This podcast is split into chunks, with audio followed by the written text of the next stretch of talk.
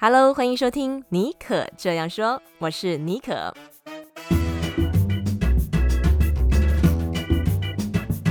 为你注满创意动能，你也可以这样说。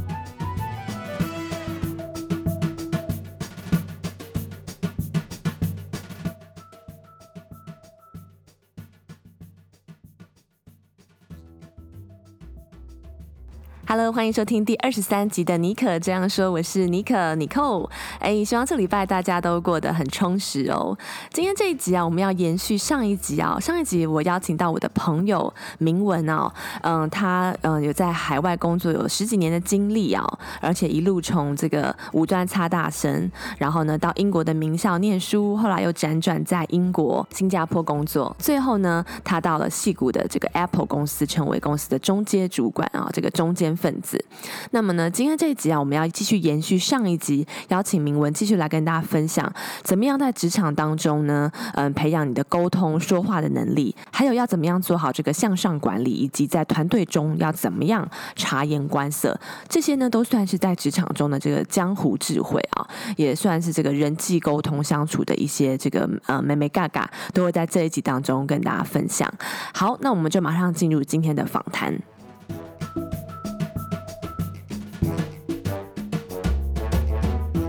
像你有提到，本身是比较活泼外向型人格嘛？那有些人就是比较内向型人格。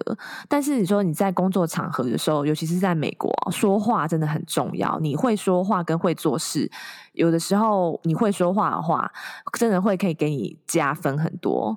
然后也许也是升迁的比较顺利啊。那你认为，如果是比较本身比较内向的人，他可以怎么样去训练自己，然后比较勇敢发表看法？那如果真的就是没有办法那么能言善道，然后走出自己 comfort zone 的话，有没有什么其他的办法可以在公司里面提升能见度呢？OK，这真的是一个很好的问题，Thank you for asking。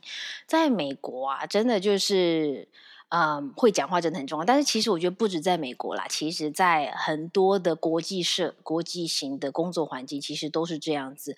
你会讲话很重要，而讲对话，对的时间讲话吗？那我是一个外向型的人格，但我也了解到说内向型的人格，他们其实也有他们的优势。呃，嗯、在学校、在公司提升能见度最好的一个方式，就是你当第一个发言的人。真的，哦、真的很 daunting，非常的 daunting。你第一个，比如说在学校里面嘛，那老师不是讲完一段之后，他就会说 Any questions？对，你当第一个举手的人，哦，真的非常的紧张，很难当第一个举手的人。啊、但是啊，你当第一个举手的人呐、啊，有好处多多。好处有什么？第一个，老师会记得你，你的同学也会记得你，嗯、对不对？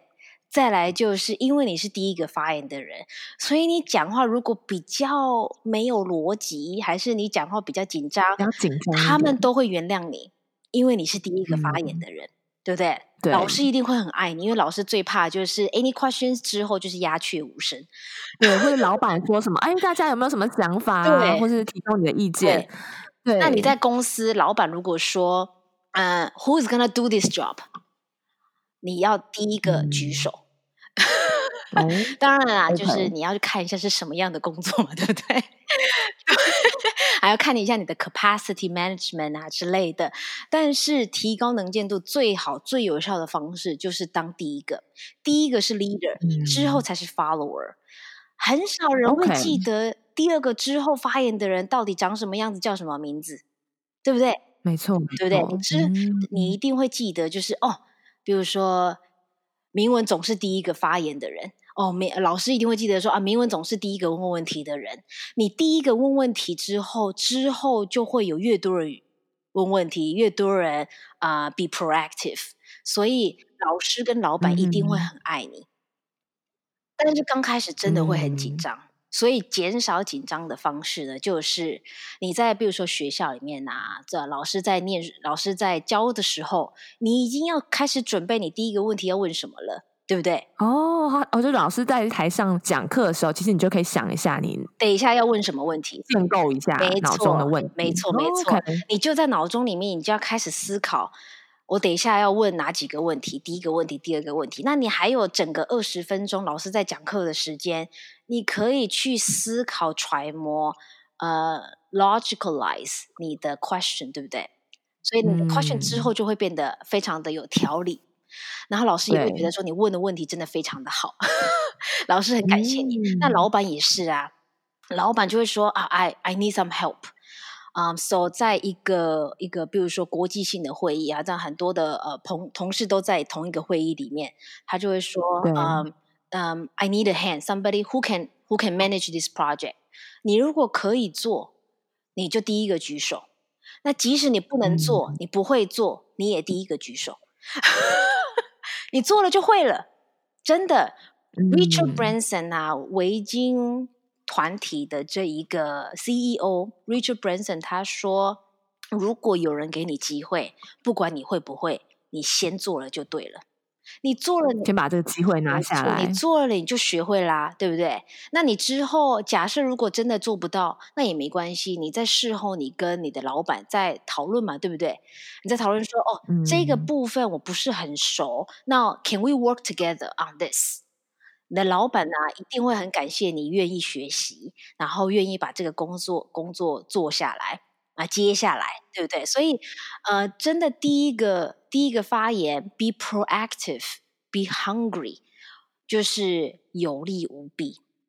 它是一个非常第一个呃，能够最简洁，能够提高能见度的一个方式。真的哎，这真的是我第一次听到这样子的方式哎，我觉得我下次也要来用用看，我觉得还不错。对，没错，因为你对啊，你第一个发言的总是 highlight 在上面嘛，对不对？对啊，之后就是 follower，没有人没有人注意第二个问题是什么。嗯，OK OK，嗯，真的是很有江湖智慧，职场上面的那个能够洞察这个当中的一些关系。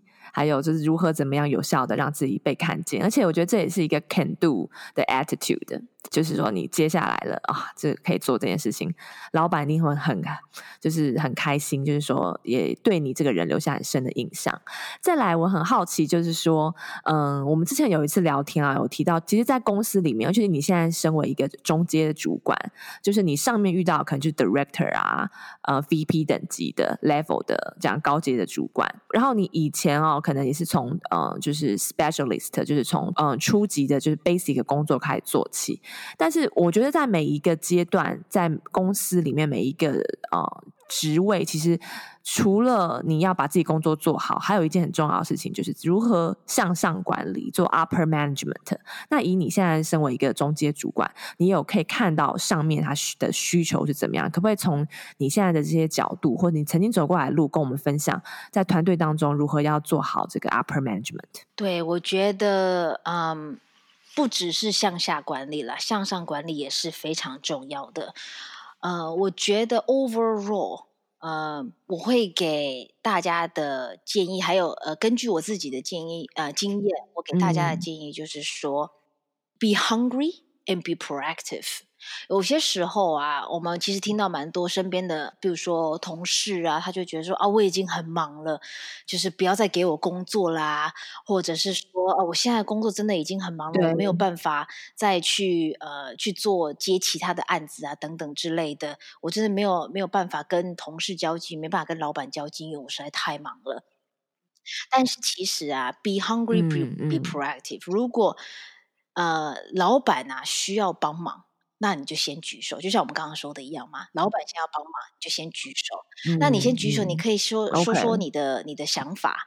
那你的你为什么问老板为什么要为什么要做这个工作？我们我们 What is the target we want to achieve？对不对？那其实这个都是一个互相的一个过程嘛。嗯、在团队里面呢，我觉得察言观色真的很重要。你老板是什么样个性的人？真的非常重要。比如说像，像像呃，还蛮有趣的，就是我过去这十年来.我的老板如果不是英国人，也是一定跟英国有关系的人。哦，所以我对于如何跟英国人打交道，我其实这方面我还我还小有经验。哦，对，那我觉得英国人。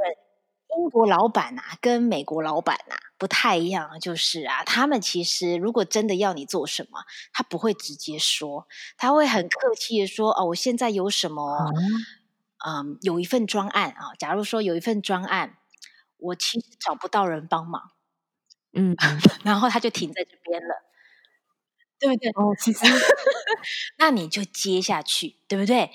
你就说，哦，我现在即使工作很忙，但是其实 I've got ten percent capacity, I can help you. If uh if I'm not able to finish the whole thing, I will be able to work with my partners, my colleagues，对不对？你其实跟老板这样子打交道的过程啊、呃，不只是英国人哦，啊、呃，你在呃不同国籍的老板都一样，你其实说的。 不只是你、嗯、第一个，你 proactive，你愿意帮忙；第二个，you collaborate，你愿意 teamwork，对你的 teamwork。老板最喜欢的就是 supportive and collaborative，对不对？嗯、那即使你不是 maybe 你没有办法自己一个人完成，那你也可以跟你的团队里面其他的人，呃，去合作、去协作。那其实，在这样子的情况之下，你也帮你的朋友，你的你在公司里面的同事，你也跟他一样，你都把他带进去你的 group 里面。然后呢，你在工作的这一个呃互相往来的一个呃工作的过程呢，嗯、你可以比如说，你可以称赞你的同事，你可以称赞你的属下，称赞他们达到目的的这一个过程，嗯、不论结果，呃，比如说你的你的 teammate 是非常的 supportive。那你可以在你的呃，比如说你的属下是非常的 supportive，你可以在你的老板面前说啊，我的这一个 teammate 他非常的 supportive，we wouldn't be able to do this without him or her，对不对？那其实，在这样子的一个过程哦，你老板会觉得说你很会 manage，你也很 collaborative，你的属下也会非常的爱你，因为你在他的老板的老板的面前提到他的。跟他讲说，他的工作做得很好，对他而言，他需要的就是这个。我觉得在团队里面，跟或者是在跟老板工作的过程，就是你要了解对方的需求是什么，然后 you are going to come in to resolve their problem，对不对？没错，这我觉得这个其实当然这个是需要一些时间的磨合。我也是经过了好几年的吃过亏，然后呢好几年的经验之后，才发现，哎，其实你如果透过称赞别人的辛苦的工作，你其实也得到 credit。那你啊、嗯呃，你在老板工作的过程之中，其实你也是一个学习。我知道，其实有一些有些时候你不了解老板到底为什么要做某一些 project，为什么他的 approach 是这个。但是其实如果不知道的话，you need to ask the question，对不对？老板其实做某一些事情，他是有目的的，他要达到一个目的，所以他需要做这一个专案。那你如果可以知道他要达到的目的是什么，你在做专案的过程，你会变得更有效率。Oh, you are going to solve their problem 啊。然后，如果未来有更多的专案啊、呃，他其实第一个就会想到你。那之后，你的名字就会出现在 promotion list 上面。这个其实真的都是非常重要的。那呃，不论是在哪一个文化的职场下面，其实我觉得这个都是你要去学习的一个江湖的职场的智慧。那这样子会让你的职涯的过程里面更加的轻松。哦，今天真的学到很多。就你刚刚讲说，去称赞你的 team member，不但是说，哎，你在这个时候当中，你也让你老板看到你是一个会 team work，不会说所有事情都一个人接着自己做，就不懂得怎么去 allocate 这些资源。然后同时你也做了向下管理，然后也建立出来这样子一个好的好的一个关系啊，从这个当中，然后你又提到就是说，哎，把这个专案接回来之后，你老板还有别的重要的事情的时候。他就会想到你。还有一点是说，你要了解每一次这个专案，他的这个老板想要达到的 goal，他的目的是什么？这样你做这些事情的时候呢，你才可以嗯、比较有效率的去往这个目标发展，而不是就闷着头以自己的想法去做。对，没错，老板一定会有他的角度，他有时他会，老板会成为老板不是没有原因的嘛，他一定是有一个他的角度看事情的角度。那其实跟老板。Uh, 嗯，upper management 的这一个过程，其实也是在学习老板看事情的角度。不论你喜欢或不喜欢，那其实都是一个一个角度而已。那你如果可以学习这些不同看事情的角度，对于你未来自己要成为老板，自己管理一个 team。都会有帮助，真的真的，学习用老板的角度来看事情，也是把自己的视野提升到另外一个层次哦。OK，那在今天的节目，嗯，我快要进行到了尾声啊，我就很很好奇，我记得我曾经有在你的，你有一个个人的网站嘛，你有提到就是说，你觉得建立人脉是很重要的，然后你是一个。平常就会去逛 LinkedIn 的人，把大家当成自家后院，常常会去 update 啊，看看有没有什么机会啊，这样子。可嗯，然后现在 LinkedIn 用 LinkedIn 找工作啊，建立人脉也是一个显学哦，在职场上，可不可以最后跟我们来分享一下，你是如何打造你 LinkedIn profile，然后怎么样把 LinkedIn 当成一个工具，嗯，去建立人脉，甚至找到工作？哦，我逛 LinkedIn 的时间真的比逛 Facebook 还要多。我发现，我是一个随时都挂在 LinkedIn 上面的人。所以其实主要原因是我很喜欢看别人怎么去 manage 他们的 LinkedIn profile。嗯，LinkedIn profile 呢，其实是一个你可以看到很多轨迹的地方。比如说，你可以看，嗯，一个个人或者是公司的职涯发展。你可以看一个职位所需要的 skill set 是什么，公司 hiring 的方向跟发展是什么。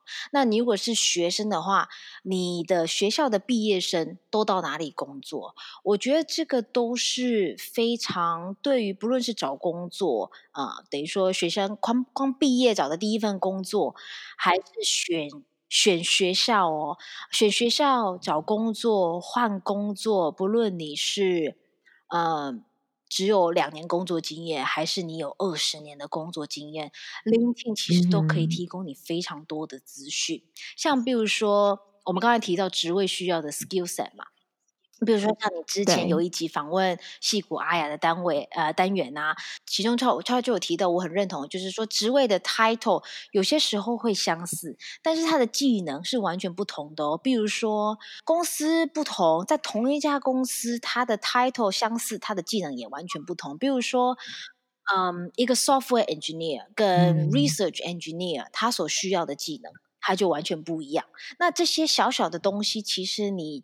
如果只看呃 job description，你其实是看不太出来的，因为 job description 都写的很美啊。你就是你，you need to be perfect at everything，对不对？job description 都是这样子的啊。对，所以但是你如果可以透过 LinkedIn 去看，诶，这个人他做到了这一个职位，但是他比如说他现在是 research engineer，但他其实并不是一个呃。他没有那个 CS background，他怎么做到 engineer？那 engineer 也有很多种。那如果你是学生的话，其实你看不太出来这种差异，因为你对于这个产业并不是非常的了解。嗯那我觉得这个其实就是你可以在 LinkedIn 上面看到了一些职涯发展的人的轨迹，在台湾其实也非常的 fashionable 了，但是在美国跟英国，LinkedIn 其实就是一个就是你的 resume，基本上就是 resume 的延伸嘛，你一定要趁早做，你在大学的时候就要做，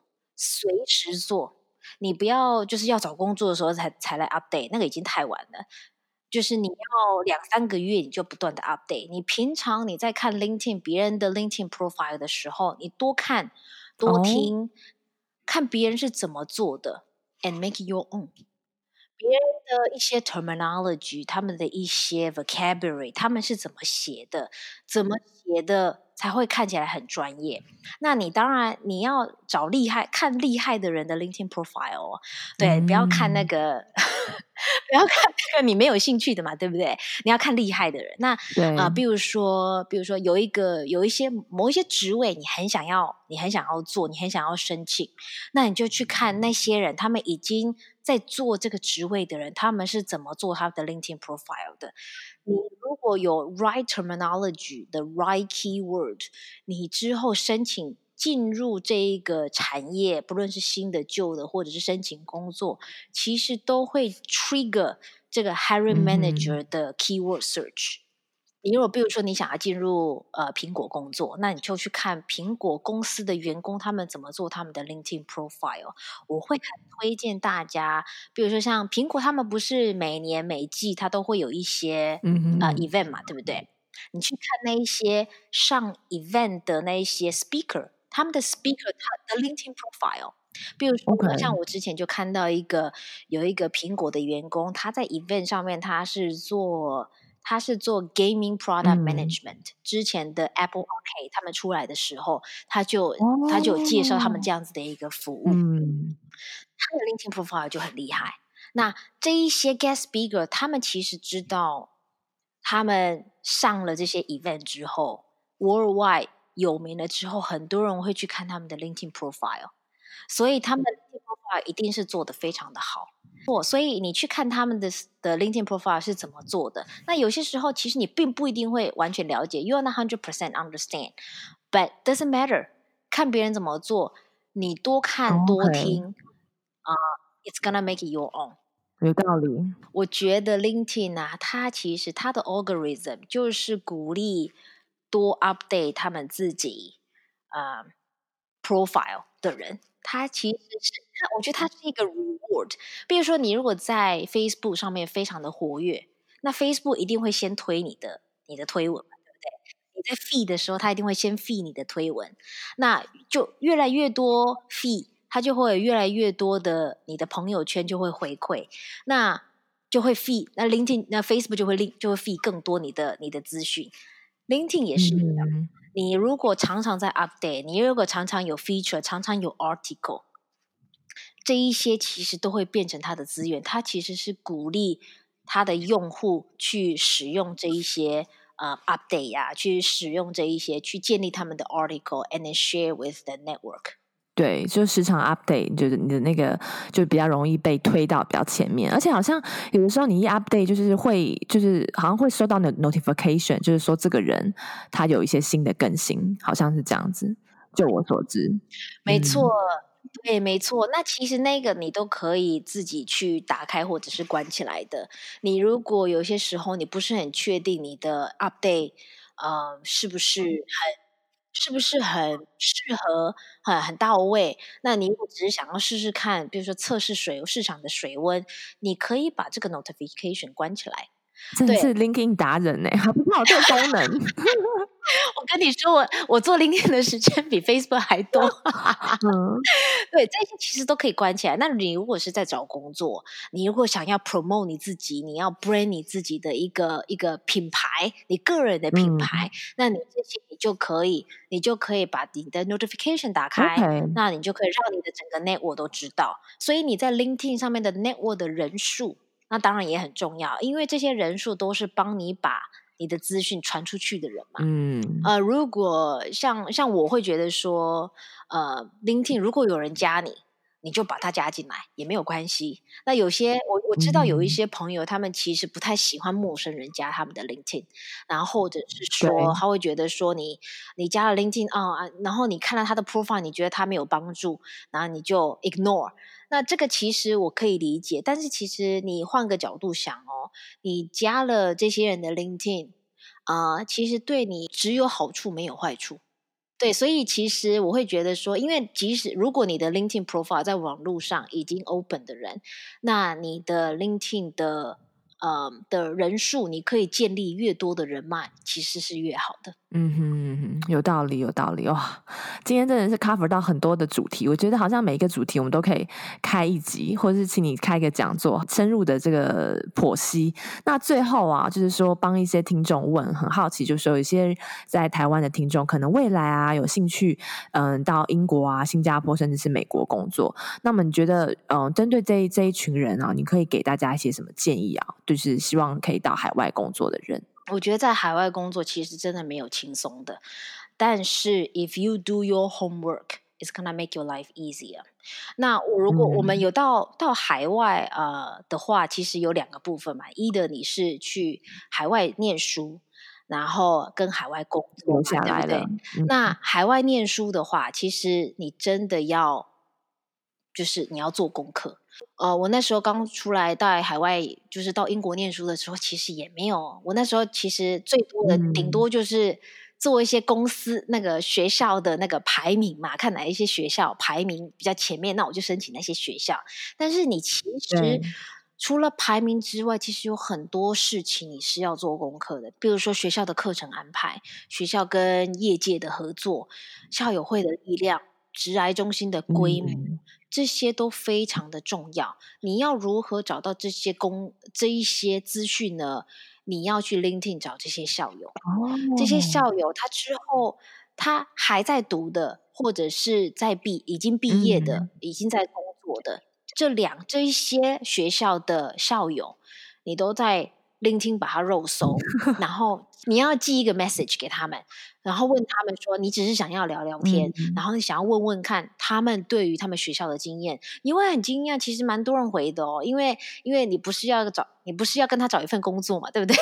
其实如果你只是要听他们的经验，听他们的故事，其实大家都会很很愿意的跟你分享，尤其是校友哦。然后啊、呃，最好是你可以找到台湾人，那当然很好，因为台湾人跟你的背景是类似的。”那你如果可以找当地人，那也很好。嗯、我觉得你就多听多看，有某一些学校你特别想去，你一定要听听看他们的经验，他们的想法是什么，因为他们已经经历过.他们已经走过这些路了。如果你可以省下呃一些时间，那对你只是有利无弊。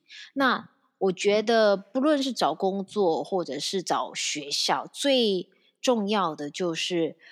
呃、uh，don't fall into unconscious bias。那是什么意思？就是说，你很想要进入某一间学校，学校 A，然后呢，你就看到了网络上好多人推荐，但是其实你有看到蛮多人说啊，这个比如说校友会的力量真的很，校友会真的很很做的不好啊，没有校友会啊，职来中心的、嗯、的那个老师也不是非常的好啊。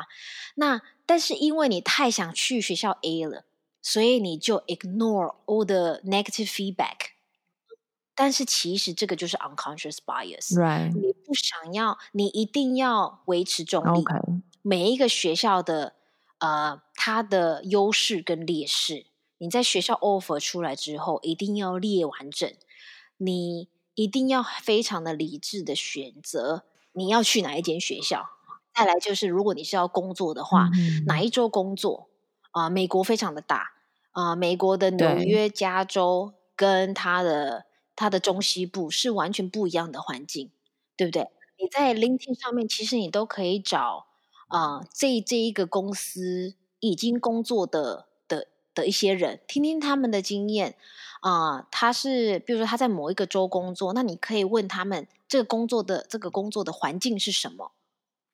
你听你听完这些，然后你所有的分析。都把它做好的 homework，、嗯、呃，把它做好，其实会避免掉你之后浪费很多的时间跟精力，然后也会让你的海外工作经验其实会非常的，会更加的舒适，我觉得啦，你就不会有，你就不会有那种预期的落差的问题。那在今天节目最后的最后，我知道就是明文啊，你现在也是这个 Professional Taiwan Women in America 这个 Meet Up 组织啊，你发起的这个组织，可以跟我们最后分享一下这个组织在做什么，然后你们想要达成什么样的使命吗？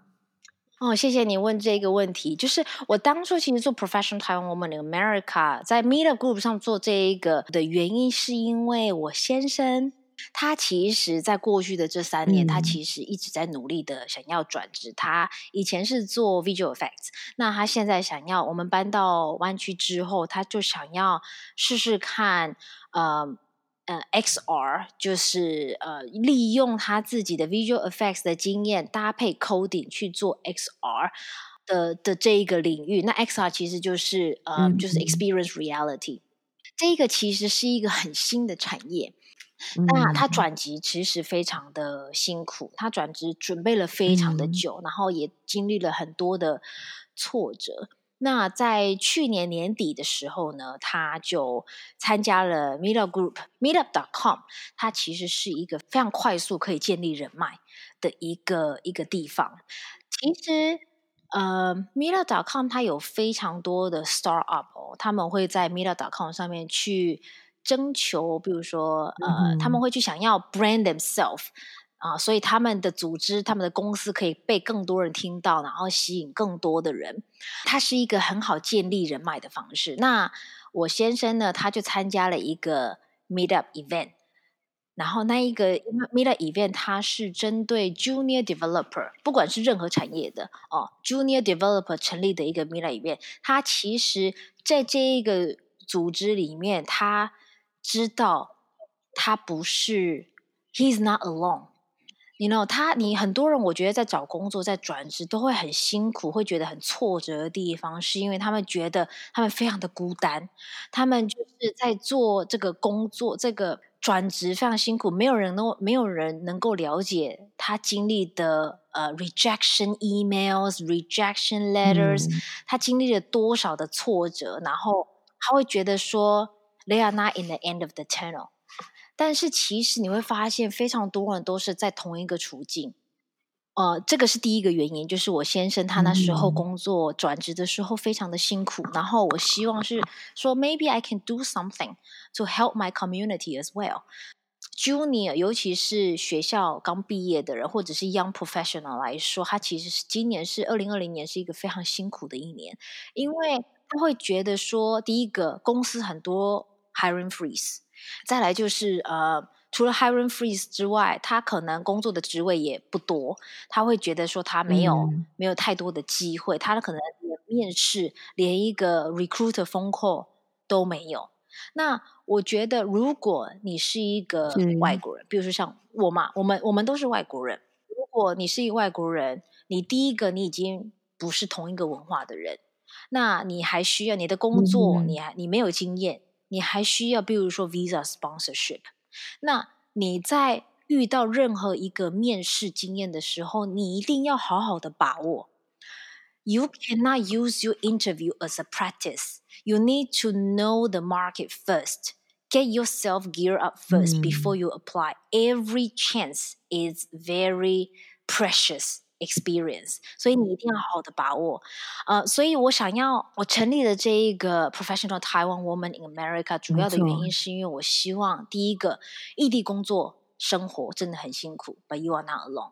再来就是 I want to share the skill sets，I want to share with you the skill sets，the tips and tricks，看别人是怎么做的。我邀请了非常多的我在湾区或者是不呃或者是在呃其他州的一些。 朋友的一些人脉，他们都是在他们的产业已经做了好多好多年了。嗯、如果我可以让呃新鲜的毕业生或者是 young professional 知道说这个产业是在做什么的，你要进入这个产业，你必须要有什么样的技能，然后你在跟 recruiter 聊天，在你在打交道的时候，跟 hiring manager 打交道的时候，哪一些是他们想要听的？哪一些是可以增加你录取率的一些 tips and tricks？、嗯、这一些我都想要交给呃我们的这个社团的团员啊、呃，多看多听，然后 make it your own。然后这些东西其实你得到的知识跟你的一些听到的一些故事经验，嗯、都会变成你增加录取率、拿下一份工作 offer 的一个工具。帮助呃台湾的女生在美国工作可以更轻松，然后可以更加的、嗯、呃呃。悠然自得吧，我觉得。在成立了这个社团之后，我就会觉得说，真的，我听到了好多啊、呃，台湾的女生朋友跟我讲说，Thank you so much for for creating this event，因为他们其实会觉得说，尤其你如果在加州或者在呃呃纽约，你会有很多很大的一个就是华人的 community，但是其实在美国的很多州，他的这些 community 都是非常的小的，他会觉得他。他非常的孤独，他会不知道要去哪里寻求帮助，所以我希望我们的这一个社团可以带给带给呃我们的台湾的朋友，你在美国工作，让他们的工作的经验啊、啊、professional 经验更加的轻松的一个社团。嗯，OK，就大家如果有兴趣的话，也可以搜寻，就是这个 Meet Up Professional Taiwan Women in America。我知道这个组织每个月几乎都有一些讲座，然后内容啊也非常的丰富，所以大家其实有兴趣都可以嗯参加，然后在那边也可以跟明文有嗯进一步的互动，他也会很愿意的跟大家分享今天来不及 cover 到的一些更细节的主题。我们今天非常开心邀请那个明文，很荣幸啊，嗯，我们聊了很多，觉得非常的。有收获，谢谢你。希望之后还可以再来玩。